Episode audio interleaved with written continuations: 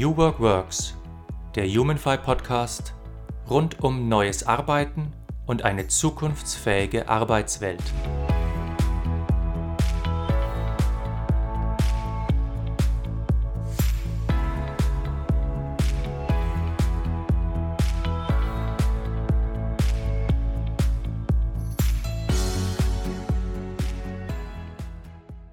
Herzlich willkommen zu einer neuen Folge von New Work Works. Ich bin Markus Feld und mein heutiger Gast ist Henry Schmidt. Henry, herzlich willkommen. Ja, hallo Markus. Schön, dass ich hier sein darf. Henry, erzähl doch kurz äh, uns und unseren Gästen, wer bist du und was magst du? Ja, mein Name ist Henry Schmidt tatsächlich. Ich bin 39 Jahre alt. Ich wohne zusammen mit meiner Familie, das heißt mit meiner Frau und meinen beiden Kindern in Basbüttel. Das ist ein kleiner Vorort von Hamburg hier im Norden. Ähm, wir haben heute tatsächlich mal regnerisches Wetter ähm, und durften in letzter Zeit mal die Sonne ein wenig genießen hier im Norden. Ähm, ich bin beruflich seit acht Jahren bei der Firma ADP, leite dort das Projektgeschäft, habe verschiedene Stationen hinter mir und davor durfte ich zwölf Jahre lang ähm, eine offizielle Laufbahn bei der Bundeswehr machen. Alles klar. Ich habe ja auch gesehen auf deinem LinkedIn-Profil, du warst sogar davor mal äh, äh, wissenschaftlicher Referent äh, in Hamburg. Ja, ich war es äh, sozusagen dabei. Also ich habe ähm, mich nach meinem Abitur entschieden, zur Bundeswehr zu gehen und zur ähm, Offizierlaufbahn gehört ein Studium dazu. Und ähm, damals dachte ich so mit 18, was studiert man denn eigentlich? Und ich habe mich damals für Politik entschieden und lange Rede, kurzer Sinn, es war eine falsche Entscheidung, weil man natürlich aus der, aus der Bundeswehr rausgeht, sich überlegt, was macht man mit Politik. Aber damals, als ich ähm, ja 18 war, ich war Politik begeistert, ich habe gedacht, ich studiere jetzt mal Politik. Und dann war es 2003, 2004 war es so, dass ich ähm, sagte, na gut, wenn ich schon Politik studiere, dann doch richtig. Und deswegen war ich ähm, in dem Zeitraum meines Studiums wissenschaftlicher Mitarbeiter im Bundestag, habe ähm, ja Wahlkämpfe geleitet, das Wahlkreisbüro geleitet, auch eine spannende Zeit. Kann ich sicherlich gern von berichten, wenn es von Interesse ist. Super. Äh, was ich total interessant finde, äh, ihr habt mich ja angesprochen, das war ja glaube ich schon Januar oder Februar und dann, dann hat die Nele äh, äh praktisch mir so ein paar Fragen mitgegeben und da war äh, eine, eine Möglichkeit einer Frage, deines Themas, äh, war, äh, was bringen denn ehemalige Soldaten, Soldatinnen mit in die Wirtschaft und wie kann New Work davon profitieren? Da habe ich mir jetzt im Januar gedacht, das ist eigentlich mal eine interessante Frage und das hat ja eine wahnsinnige Aktualität äh, gewonnen. Also jeder redet ja jetzt über die militärische Dimension des Lebens ja, mhm. äh, durch diesen, durch diesen Ukraine-Konflikt. Es ist jetzt gerade äh, äh Ende Juni, wo wir das aufzeichnen. Und ich würde gerne in, tatsächlich in diese in diese Kernfrage äh, äh, reintauchen, die du ja jetzt einmal qua Biografie und Kompetenz ja wahrscheinlich ziemlich gut beantworten kannst. Also was, was, was würdest denn du sagen aus deiner Erfahrung heraus, äh, was bringen denn diese Soldaten, Soldatinnen oder ich sag jetzt mal bisschen abgehoben, das militärische Mindset ja, mhm. in die Wirtschaft? Äh, lassen wir es mal bei Frage 1. Und dann die Frage zwei kommt nämlich später, was hat das Ganze mit New Work zu tun? Also was würdest du sagen, wie könnte man das, die Wirtschaft denn mit diesem Military Mindset äh, beleben? Was haben die davon? Ja, das ist eine, eine hochspannende Frage. Also ich war ja tatsächlich ähm, zwölf Jahre bei der Bundeswehr. Ich war die letzten vier Jahre Leiter der Öffentlichkeitsarbeit in Hamburg. Das heißt, ich bin durch viele Schulen gelaufen und habe natürlich auch ein großes Feedback dazu bekommen, was glaubt denn die Gesellschaft von Bundeswehr über Bundeswehr? Was glaubt man denn, was Bundeswehr so tut? Das war mal ganz spannend. Und ähm, ich habe mich natürlich selbst mit der Frage auseinandergesetzt, wie kann ich denn jetzt mein Wissen, was ich gelernt habe, in die, in die Wirtschaft einbringen? Und da gibt es erstmal den Glaubenssatz. Der Glaubenssatz der Bundeswehrleute, die ähm, die Bundeswehr verlassen, ist, wir können Menschen führen. Das haben wir gelernt und das können wir. Ähm, ich mach's mal kurz. Wir stellen relativ schnell in der Wirtschaft fest, das ist was ganz anderes. Also das Führen in der Wirtschaft ist etwas anderes als das Führen in der Bundeswehr. Dazu komme ich nachher gerne gleich. Dennoch gibt es natürlich Qualitäten, die wir mitbringen können. Und eine ganz, ganz wesentliche Qualität ist, dass wir äh, bei der Bundeswehr uns immer wieder neuen Herausforderungen stellen müssen. Also wir müssen sehr agil sein. Und das ist spannend, ja. Also wenn man sagt, Wirtschaft ist agil, dann unterschätzt man das, was zum Beispiel die Streitkräfte so tun. Also erstens wird man viel versetzt, man kommt in viele verschiedene ähm, Aufgaben, man kommt in, in neue Situationen. und man wird natürlich für den Extremfall vorbereitet. Das heißt, im Einsatz schnelle Entscheidungen treffen zu können. Und das ist dann tatsächlich der zweite Punkt. Ich bin also heute in der Lage, ruhig komplexe Entscheidungen zu treffen. Ja, ähm, ich will es jetzt nicht überdramatisieren, aber äh, ehemalige Kameraden sagen immer von mir, oh, ist denn schon jemand gestorben? Nein, noch nicht. Ja, dann entspannt euch doch jetzt mal und lasst uns doch mal in Ruhe bitte die Entscheidung treffen. Klingt jetzt etwas martialisch, aber tatsächlich ist man genau für diesen Punkt ja vorbereitet worden. Hm. Das würde aber heißen, dass äh, ich ein Anführungszeichen agiles Arbeiten beziehungsweise die Übung mit dem agilen Arbeiten äh, ist äh, Übungssache. Fragezeichen. Ich, ich meine sozusagen, es ist auch Übungssache. Ja? Also man braucht da sicherlich eine gewisse Kultur für, man muss das ähm, vielleicht auch mitbringen, aber man kann es tatsächlich üben. Üben dadurch, dass man eben immer wieder konfrontiert wird mit neuen Situationen. Und das schult einfach und na klar, dann ist es auch möglich. Aber es ist eigentlich eine Marktlücke. Ne? Also die, an alle äh, äh, agilen Trainer, die äh, sagen, ich war mal beim Bund, ich würde das nach vorne stellen, weil ich habe nämlich, also ich als, als, als Markus Feld, ich habe noch keinen agilen Trainer äh, äh, oder Coach in, in, in der Wirtschaft getroffen, äh, der gesagt hat, ich komme aus der Bundeswehr, ich kann das, ich mache das jetzt mit euch. Also das sind meistens irgendwelche IT-Leute oder so, was ja okay ist, ne? aber äh, es ist ja tatsächlich, ich glaube, ich habe mal mal ein Paper reingereicht bekommen von 1948 von den US Marines, die damals sich schon beschäftigt haben mit äh, agiler Führung und die gesagt haben, äh, da sind immer sechs Leute draußen im Feld, wie können die denn möglichst lange überleben, wie können die sich auf neue Herausforderungen einstellen. Ich habe es irgendwo hier in meinen Unterlagen. Mhm. Äh, das heißt ja, ähm, das, das, das, das militärische oder das militärische Umfeld oder die militärische Führung, die atmet jetzt nach deinen Worten diese, äh, dieses, dieses Handhaben komplexer Fragestellungen, einfach weil man, weil man schon früh damit konfrontiert wird und weil man das jahrelang machen muss. Genauso ist es. Also wenn ich mir heute Agilität in der Wirtschaft angucke, dann ist es natürlich ein stark besetzter Begriff aus der IT kommend. Ähm, auch ich habe meine Lehrgänge dazu gemacht. Das ist so der, der, der typische Werdegang von der Bundeswehr zur Wirtschaft, mal zu schauen, was braucht man denn in der Wirtschaft und dann landet man in so Lehrgängen wie, wie Six Sigma oder ähnlichen Themen, die, die einen natürlich vorbereiten auch auf solche Themen. Aber machen wir uns doch nichts vor, worum geht es denn bei Agilität? Es geht natürlich um, wenn ich aus dem Bereich der Softwareentwicklung, wie ich hier jetzt komme, ähm, dann habe ich natürlich eine ganz klare, klare Vorstellung davon, was Agilität ist. Aber eigentlich geht es doch darum, schnell zu sein, flexibel zu sein, sich immer wieder auf neue Herausforderungen einzulassen. Und das ist das, was ich bei der Bundeswehr gelernt habe. Und das lernt man interessanterweise sehr, sehr früh. Also ich äh, bin mit 18 zur Bundeswehr gegangen, ich habe mit 19 meine erste Gruppe geführt. Äh, man lernt also schnell in Führungsverantwortung zu gehen und sich sozusagen auf diese verschiedenen Herausforderungen einzulassen. Ja, und mit äh, 23, 24, 25 nach dem Studium gehen die ersten in Positionen, wo sie, wo sie 50 bis zum Teil als stellvertretender Kompaniechef 150 Leute führen. Und das ist eben auch das, wovon der Wirtschaft extrem profitieren kann. Hm. Äh, ich möchte dazu kurz äh, einen Gedanken entwickeln, äh, ein bisschen was dazu erzählen. Und zwar, ich bin selber ja äh, Filmfan und ich hole mir aus Filmen immer wieder äh, Beispiele für unterschiedliche Phänomene. Und ich habe mal einen Film gesehen, äh, Popcorn-Kino, Hollywood, The Core, der innere Kern. Da geht es praktisch darum, die, der, die Erde, der Erdkern hat aufgehört, sich zu drehen und jetzt Magnetfeld bricht zusammen und jetzt machen sie ein Forscherteam und wollen zum Mittelpunkt der Erde reisen und technisch und so weiter. So, und dann reisen da zwei NASA-Piloten mit, ähm, äh, auch bisschen so aus dem militärischen Umfeld. Und der eine ist der Erfahrene und de, die andere ist so eine junge Frau, totaler Überflieger, super krass. Also die kann alles, die ist das so. Und ähm, die, dann streiten die sich, also was heißt, die streiten sich nicht, sondern, sondern ähm, die, sie will halt immer, immer was machen, immer was tun und so weiter. Und dann sagt sie, ich bin bereit, ich bin bereit. Und dann sagt, und dann sagt der ältere Erfahrene, sagt, na, du bist noch nicht bereit. Äh, und dann fragt sie, ja, warum? Und dann sagt, sagt, sagt er, du bist zu gut, du hast noch nie verloren. Und Verantwortung kann man erst übernehmen oder spüren, wenn man auch mal verloren hat. Also diese Last, was alles schiefgehen kann. So, und jetzt kommt meine Frage nach dem kleinen Intermezzo.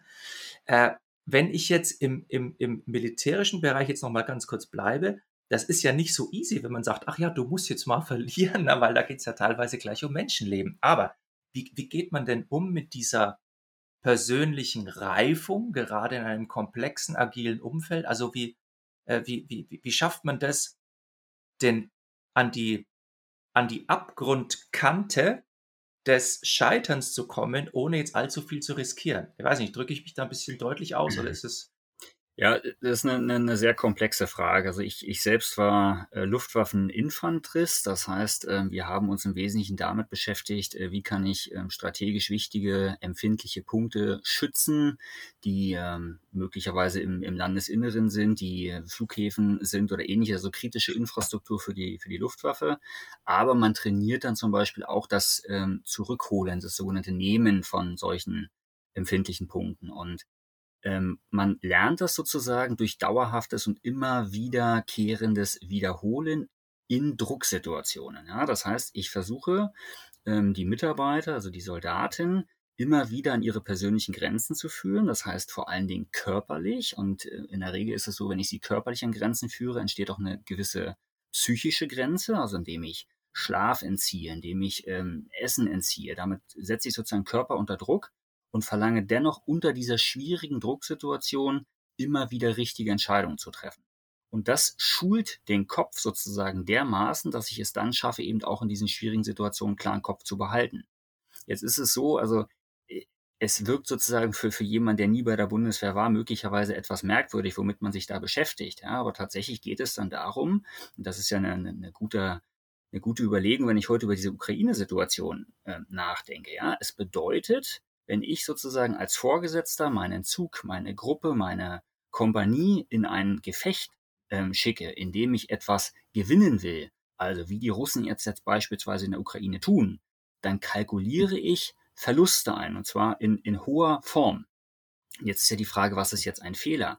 Ist es jetzt ein Fehler, wenn Menschenleben sozusagen verloren geht? Naja, äh, das ist jetzt sehr, sehr schwer zu diskutieren, aber das, das geht ja sehr stark ähm, rein in, in kulturelle Fragen. Will aber sagen, dieses Training unter solch extremen Situationen, was mich vorbereitet auf so etwas, macht es mir natürlich in einer Wirtschaft viel, viel leichter, komplexe, schwierige Entscheidungen zu treffen. Ich will die jetzt nicht kleinreden, ne? Mhm. Dennoch ist es so. Genau, und da, da, damit möchte ich so langsam diesen Bogen schlagen in die Wirtschaft, weil während du erzählt hast, habe ich so langsam gedacht, oh, hey, man, das muss ja wahnsinnig langweilig sein in, in der Wirtschaft, hier so ein paar Blätter hin und her zu schubsen, ja. Und äh, vorher hat man noch richtig, da ich sag mal blöd, da ging es um was, ne? Also wie, wie, wie, wie, ja, wie schafft man das? Ist jetzt wirklich eine ernsthafte Frage. Also wenn man aus so einem intensiven Umfeld kommt, wie schafft man es eigentlich in einem Wirtschaftsumfeld dann die, die Motivation zu bewahren? Also wo, wo, die New, New Worker sagen ja immer ein bisschen so den persönlichen Purpose oder Bergmann sagt Arbeit, die ich wirklich, wirklich will, etc., der tiefe Sinn, die Motivation. Wie, wie, wie hast du diesen Übergang erlebt? Also, also ich kann, kann zunächst erstmal sagen, dass ähm, die Menschen, die die Bundeswehr verlassen, die tun das in der Regel freiwillig. Ja? Also man, man macht eine bewusste Entscheidung dazu, möchte ich bei der Bundeswehr bleiben, möchte ich die Bundeswehr verlassen.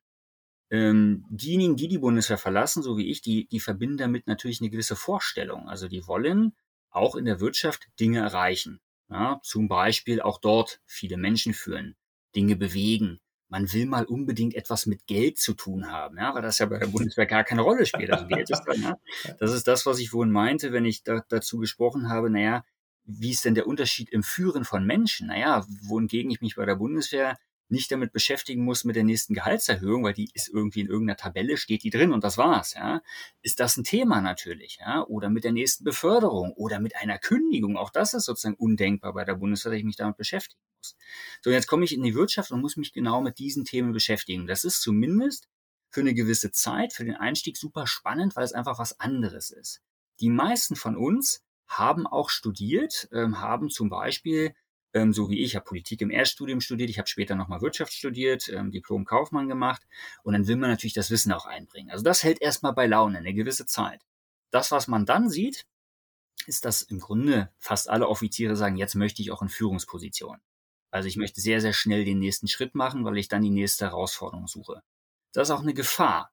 Das ist eine Gefahr, wenn ich mir überlege, ich komme mit Anfang 30 raus aus der Bundeswehr, ich habe zwölf Jahre hinter mir, habe 150 Leute geführt und nehme plötzlich für mich in meinem Kopf an, es sei was Normales. Das ist es natürlich in der Wirtschaft nicht. Also wir beide wissen, dass jemand, der in der Wirtschaft 150 Leute führt, ähm, der, der ist auf einem sehr, sehr hohen Niveau angekommen. Ja, und das ist vielleicht nicht vergleichbar. Nichtsdestotrotz, die Entscheidungsvielfalt, die die Wirtschaft bietet, mit ständig neuen Rahmenbedingungen, ist anders spannend, aber eben auf ihre Art dann eben auch ähm, attraktiv.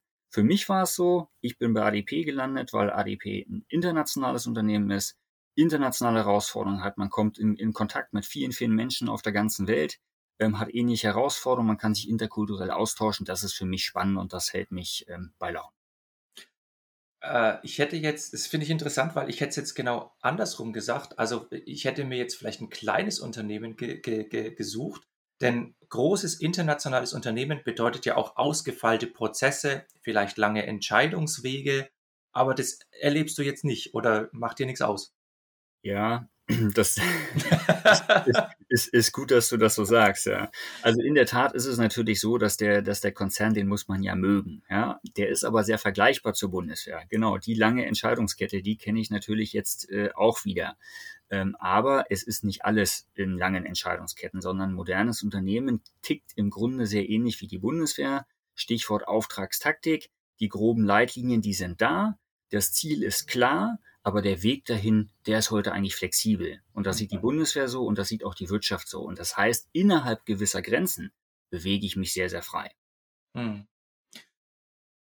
Ist das nicht eine, äh, eine Gefahr, nee, ich, form, ich formuliere es anders. Äh, also so wie ich Menschen aus der Wirtschaft kenne, die sind ja gerne und zu Recht in so einem Macherdenken drin. Ja, so, also ich habe eine Entscheidung auf dem Tisch, jetzt muss ich die lösen. Jetzt entscheide ich, dann kriege ich das nächste Problem und entscheide. So, also äh, eine Organisation ist ja praktisch die Abfolge von Entscheidungen und von Handlungen. Das heißt, eine Organisation hat ja immer den Zug ins Aktive rein, ins Handeln. Jetzt kann ich, jetzt könnte ich mir vorstellen, dass das äh, beim, beim Militär auch so ein bisschen das, das, das, das Ähnliche ist. Also ähm, herholen, sehen, beurteilen, handeln. Ja? Oh, aber gleichzeitig haben wir vorhin gesagt, äh, es gibt komplexe Situationen, die man vielleicht nicht sofort beurteilen kann. Uh, und jetzt kommt von mir so ein Seiteneinschub. Äh, ich habe letztens ein faszinierendes Buch gelesen uh, von, von, von jemand, der heißt Dörner, Die Logik des Misslingens.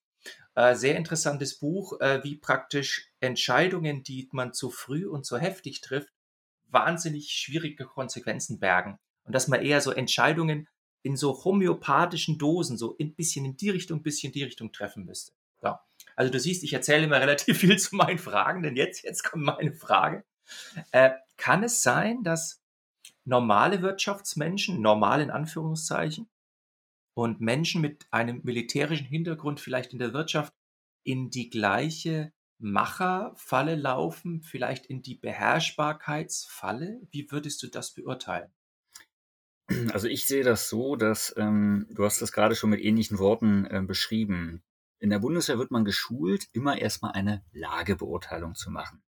Ansprechen, beurteilen, folgern. Ja, also ich schaue mir erstmal die Lage an in aller Ruhe. Ich versuche also zu verstehen, was es wirklich und ernsthaft von mir verlangt. Und diese Lagebeurteilung, die, für die nehme ich mir natürlich Zeit.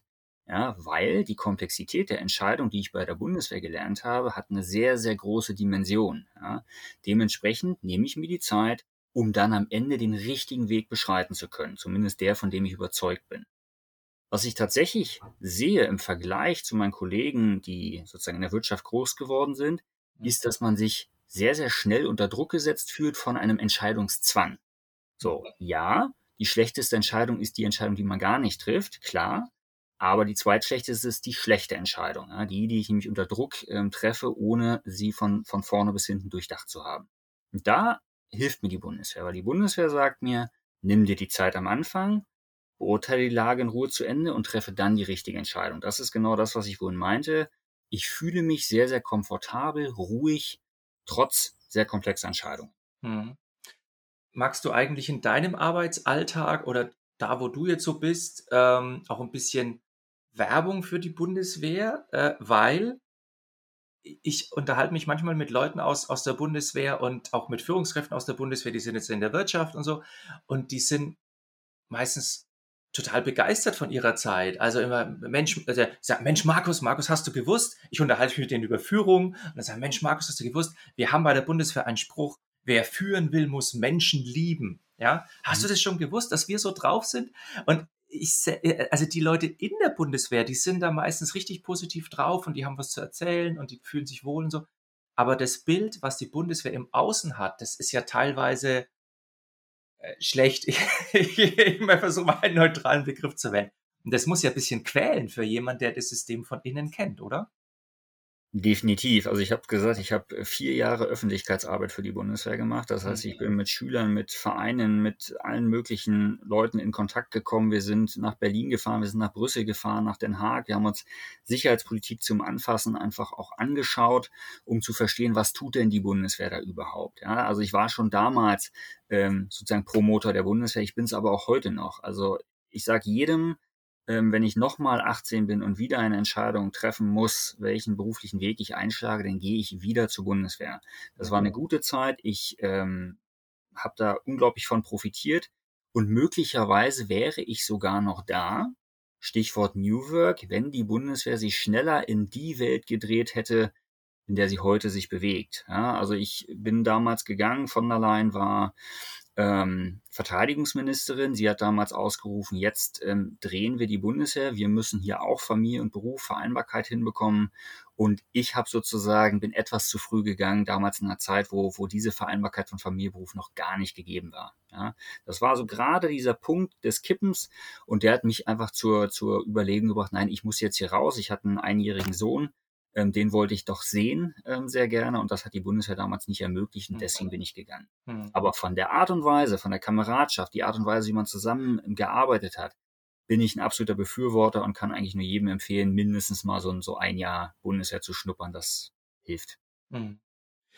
Wenn wir jetzt ein bisschen reinzoomen in dein Tätigkeitsgebiet. Also wir haben jetzt gerade fallen lassen, du bist bei ADP, du bist in der Wirtschaft, internationaler Konzern warum gerade äh, HR? Also was, wo, mhm. wo, wo, wo ne, ich, mich interessiert so, du hast immer, man hat immer so ein großes Feld und dann warum landet man nicht im Controlling oder nicht irgendwo da, sondern in HR? Würde mich interessieren. Auch das ist natürlich, manchmal sind es auch die Zufälle im Leben natürlich, die einen prägen. Also ich habe, ähm, wie ich schon gesagt habe, ein zweites Mal studiert.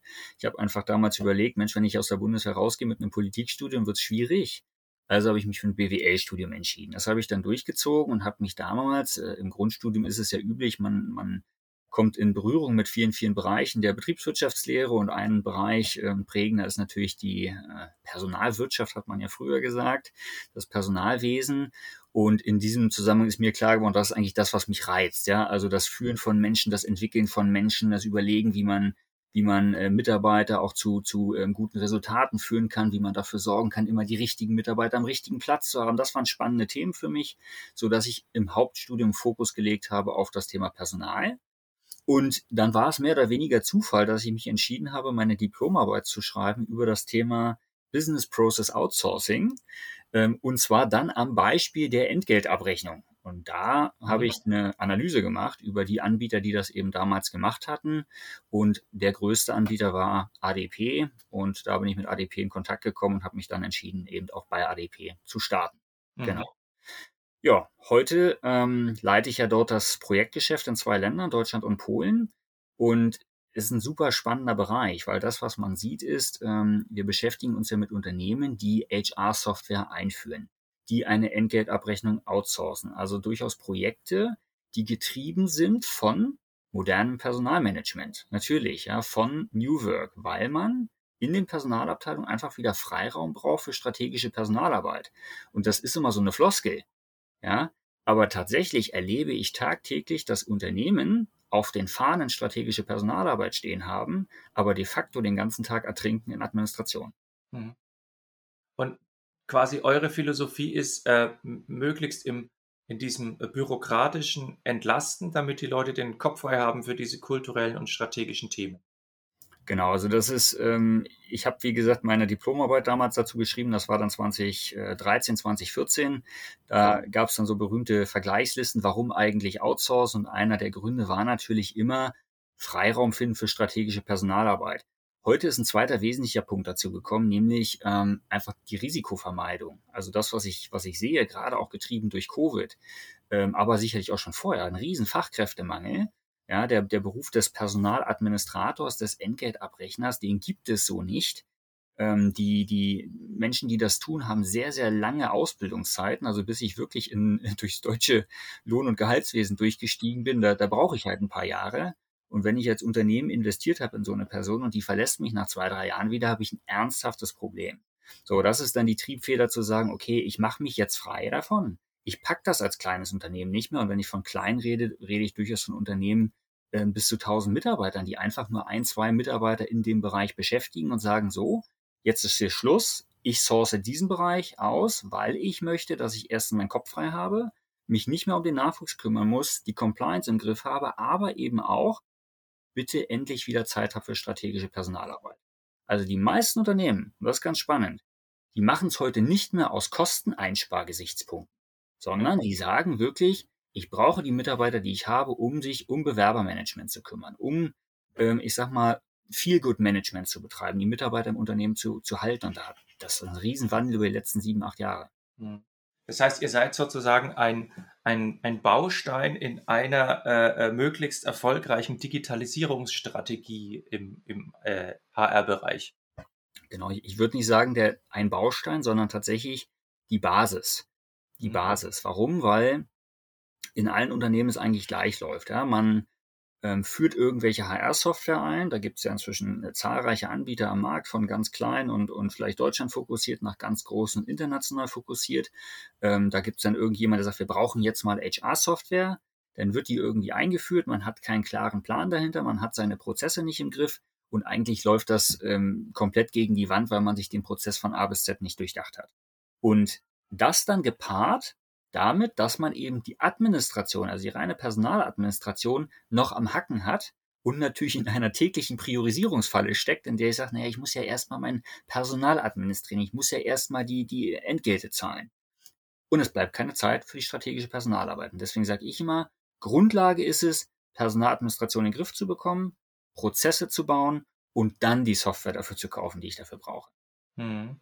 Bekommt ihr das eigentlich mit, äh, dass äh, Unternehmen, angenommen, ihr war, war da und habt euer, euer Ding gemacht, äh, dass dann die Unternehmen tatsächlich das tun, was sie in ihrer Begründung angegeben haben, nämlich strategische Personalarbeit zu machen, kulturelle Arbeit zu machen, äh, weil, also aus meiner Erfahrung heraus, es ist ein Bedürfnis der Unternehmen tatsächlich, die, das operativ klarzukriegen und sie wollen sich entlasten und dann wird outgesourced, aber an die Lehrstelle tritt dann nichts Strategisches oder Kulturelles. Wie sind denn da eure Erfahrungen? Du hast zu, zu 100 Prozent recht. Es ist tatsächlich so, dass die meisten Unternehmen sich viele Dinge vornehmen und auch eine gute Idee dahinter steckt, aber in der Umsetzung scheitert es leider sehr, sehr häufig. Die Frage ist so ein bisschen, woran liegt das eigentlich? Ja, das, das kann man möglicherweise auch gar nicht so sehr beschreiben. Ich kann aber sagen, es gibt Unternehmen, die sind unglaublich erfolgreich dabei. Die haben sich das vorgenommen und die ziehen das von A bis Z durch. Und ich habe mich auch mal ein bisschen eingelesen in das, was du so schreibst. Ähm, das sind ja tatsächlich die, die richtigen Punkte. Also du, du findest irgendwann den Punkt, wo du bewusst sagst, ich möchte New Work und ich möchte es, weil ich davon überzeugt bin, dass es für mich als Unternehmen und für den Mitarbeiter einen Vorteil hat. Und mhm. diesen Sprung zu machen, zu sagen, Moment mal, das ist doch eine Win-Win-Situation, New Work den schaffen ganz wenige Unternehmen. Und die, die den schaffen, die profitieren nachhaltig. Hm. Wie, wie, äh, gutes Stichwort, wie, wie erlebst du diese, diesen New Work-Begriff bei euren Kunden? Also können die was damit anfangen? Haben die schon eine spezielle Vorstellung? Haben die noch nichts gehört? Was ist eigentlich, was kriegst du aus dem Markt so mit jetzt als ADP? Ja, also ich, ich würde sagen, wenn ich, wenn ich über New Work ähm, rede, dann fällt heute jedem das Homeoffice ein. Und dann hört es schon so ziemlich auf. Also mhm. es ist tatsächlich ein sehr isoliert betrachteter Begriff. Er ist in aller Munde, aber so eine richtig, also ein, eine konzeptuelle Vorstellung davon, was das Ding von A bis Z soll, gibt es sehr selten. Ja, und ähm, ich, ich spüre auch immer noch, dass es ja absolute Philosophieunterschiede zwischen den Unternehmen gibt. Also von dem sehr konservativen Unternehmen, was ja heute noch jegliche Form von New Work komplett negiert. Trotz Corona sagt man eigentlich nein, also Homeoffice beispielsweise ist gar keine äh, Option. Im Übrigen ist auch ein, flexibel, ein flexibles Arbeitszeitmodell für mich ähm, keine Option. Natürlich, weil da auch Personalchefs stehen, die sehr, sehr stark auf das gucken, was eigentlich die deutsche Arbeitszeitgesetzgebung beispielsweise hergibt. Auch das dürfen mhm. wir immer nicht vergessen. Wir haben Rahmenbedingungen in Deutschland, die ja gar nicht zeitgemäß sind. So, also wir haben hier ja eine, eine gesamtgesellschaftliche Aufgabe, dieses Ding irgendwie in den Griff zu bekommen. Mhm. Ja? Und vielleicht noch ein Satz dazu. Das, was ich sehe, dass die, also die Unternehmen, die das heute erfolgreich machen, das sind die Unternehmen, die heute die besten Köpfe für sich gewinnen. Weil wir dürfen nicht vergessen, dass natürlich ähm, Geld spielt immer eine Rolle und ist irgendwie der Hygienefaktor. Auch das hat man mal im Studium gelernt. Aber er ist doch nicht mehr das Entscheidungskriterium für Mitarbeiter. Mitarbeiter mhm. wollen sich heute wohlfühlen auf der Arbeit. Und das hinzubekommen, das ist eine riesengroße Aufgabe für uns alle. Mhm. Also ich habe ja auch mal so eine, so eine Zahl äh, äh, gehört, ähm, dass bis 2030 uns in Deutschland vier Millionen Arbeitskräfte fehlen werden. Also das wäre praktisch Berlin, mhm. das weg ist. Ne? Ja, und, und der, was, was der Spiegel oder die Welt, die haben so einen neuen Begriff geprägt, die haben gesagt, wir haben keine Arbeitslosigkeit mehr, wir haben Arbeiterlosigkeit.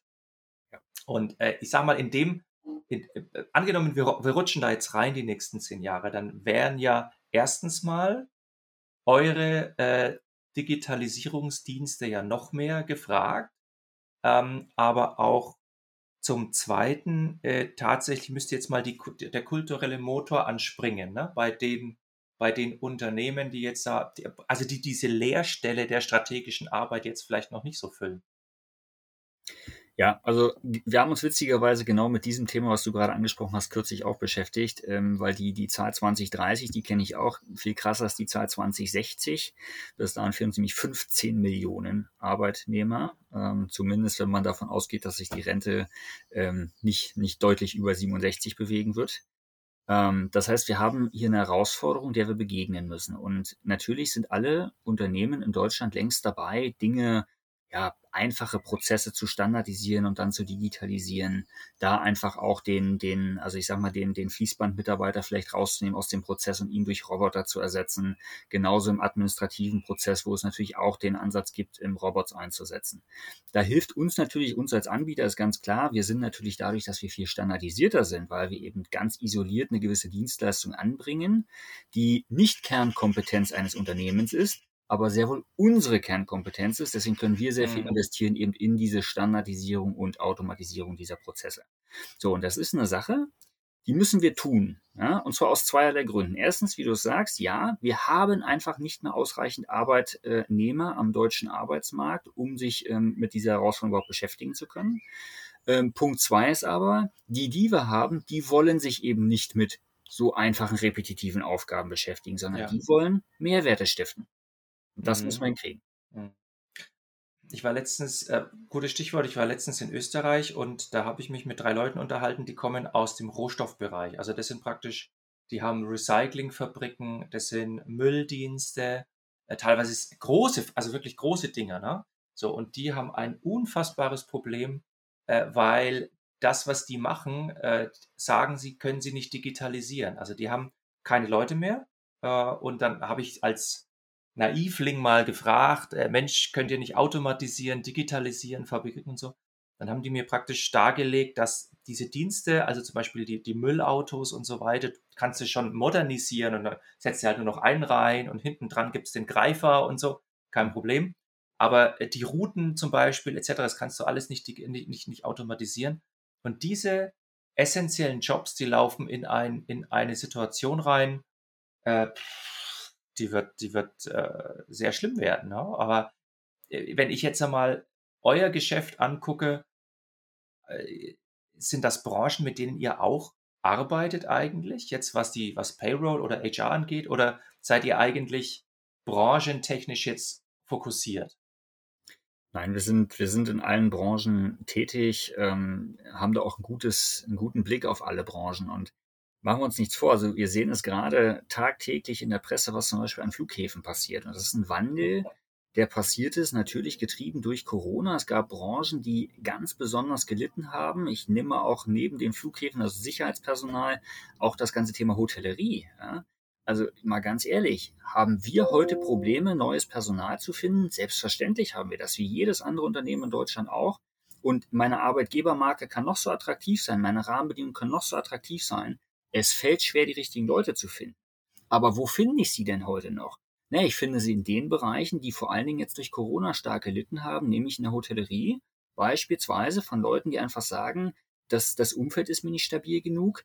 Ähm, ich habe auch irgendwie keine Lust mehr, in der, in der, in der Nachtschicht am, am, am, am Schalter zu stehen. Das will ich nicht. Ähm, was kann ich denn bei euch lernen? Da finden wir also noch Leute. Aber mache ich mir Gedanken um die Branchen, die jetzt die Leute verlieren? Na klar. Also die haben ernsthaftes Problem und äh, sag mir doch mal, ja, kann da jemand jetzt äh, im Hotel sagen, wir ersetzen die Person am Schalter? Ja, möglicherweise geht's nicht anders. Hm.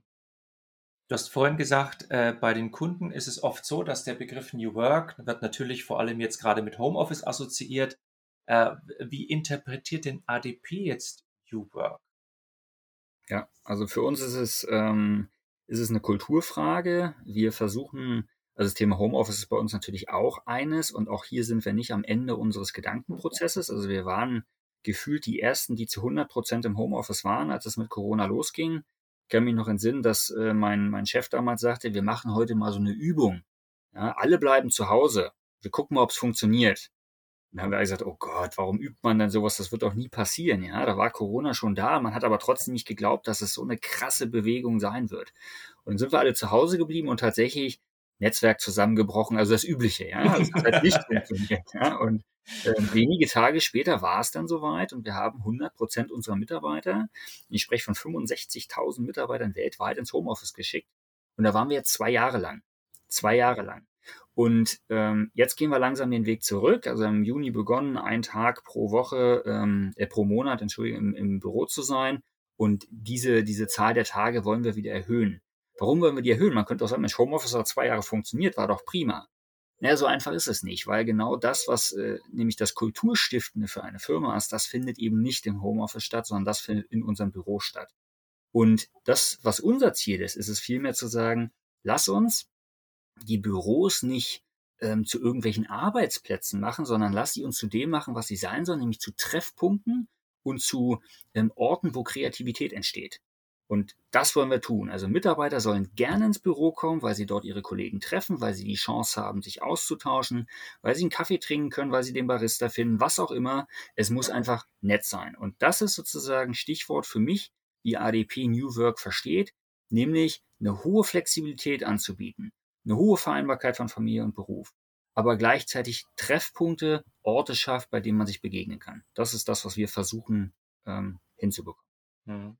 Ja. Was, was mich jetzt noch, noch äh, persönlich interessieren würde, du bist ja äh, Director Business Development für Deutschland und Polen, ne? So, mhm. ja. Äh, jetzt, jetzt hätte ich für mich gesagt, also sind denn diese zwei Länder in der Mentalität nicht schon so unterschiedlich, dass man die, auch was HR betrifft, äh, kann man die überhaupt zusammenfassen? Mhm. Ähm, das ist eine, ist eine gute Frage und ähm, ich mache jetzt Polen seit knapp zwei Jahren und ich hatte natürlich auch Vorurteile. Es mag sozusagen anders in Polen sein. Und natürlich ist es auch anders, aber es ist anders anders, als ich es erwartet habe. Ja. Also äh, ich, ich beschreibe mal, warum das so ist. Wir sind ja nun im IT-Segment tätig, ja, und Polen ist ein Land mit, ähm, mit wahnsinnig geringer Arbeitslosigkeit, mit äh, wahnsinnig wachsender Wirtschaft, mit einer riesigen Inflation, ja, das darf man auch nicht vergessen, und natürlich einem, einem, wie soll ich sagen, einer riesen IT-Industrie, also rund um die Spieleentwicklung und so weiter, gibt es zahlreiche Firmen in Polen, die sich dort niederlassen. Und das führt zu einem viel, viel heftigeren Kampf um die besten Köpfe, als wir den in Deutschland schon erleben. Also etwas, was ich ja so gar nicht erwartet habe. Ja? Und deswegen muss man Mitarbeiter dort noch viel besser managen, also jetzt schon, als wir es heute in Deutschland tun. Das heißt, der Schritt Richtung New Work der muss da sogar viel schneller kommen, als er das in Deutschland tun muss. Ja? Meine Erwartungshaltung war eher andersrum. Ja? Aber so ist das mal. Ja. Das heißt jetzt für, für, äh, für die Polen äh, ist dieser Ukraine-Krieg, äh, die haben ja, glaube ich, eine Million Leute aufgenommen oder, oder noch, noch mehr? Deut deutlich mehr inzwischen, genau. Ja, de deutlich mehr, ja. Ähm, ist es ja eigentlich auch so, so seltsam das klingt oder so doof das klingt, erstmal eine Arbeitsmarkt auch Entlastung, wenn das tatsächlich so ist, dass der Kampf dort noch viel höher ist als jetzt bei uns in Deutschland. Das ist so, also tatsächlich ähm, gibt es in Polen eine ganz andere Sorge. Ähm, es war schon, schon seit Jahren so, dass ukrainische, ähm, ähm, ja, Mitarbeiter dort unterwegs waren. Also waren, waren Menschen, die schon vorher gegangen, also wie, wie Polen halt nach Deutschland kommen, um hier zu arbeiten, weil sie vielleicht ein bisschen mehr ähm, Lohn bekommen. So ist es mit dem Ukrainer schon, schon seit Jahren auch in Polen. Ja, der kommt dann auch über die Sprache, ist ähnlich. Also es ist so, dass man, dass man sich da zurechtfindet. Und deswegen leben schon immer viele Ukrainer in Polen. Jetzt durch die Krise nochmal mehrere Millionen, also letztes Jahr, die ich gehört habe, nochmal drei Millionen dazugekommen auf ein Land, was 40 Millionen Einwohner hat. Also das ist, ist echt eine, eine große Nummer. Und die Sorge, die die Polen jetzt haben, ist natürlich kurzfristig, wow, das hilft uns.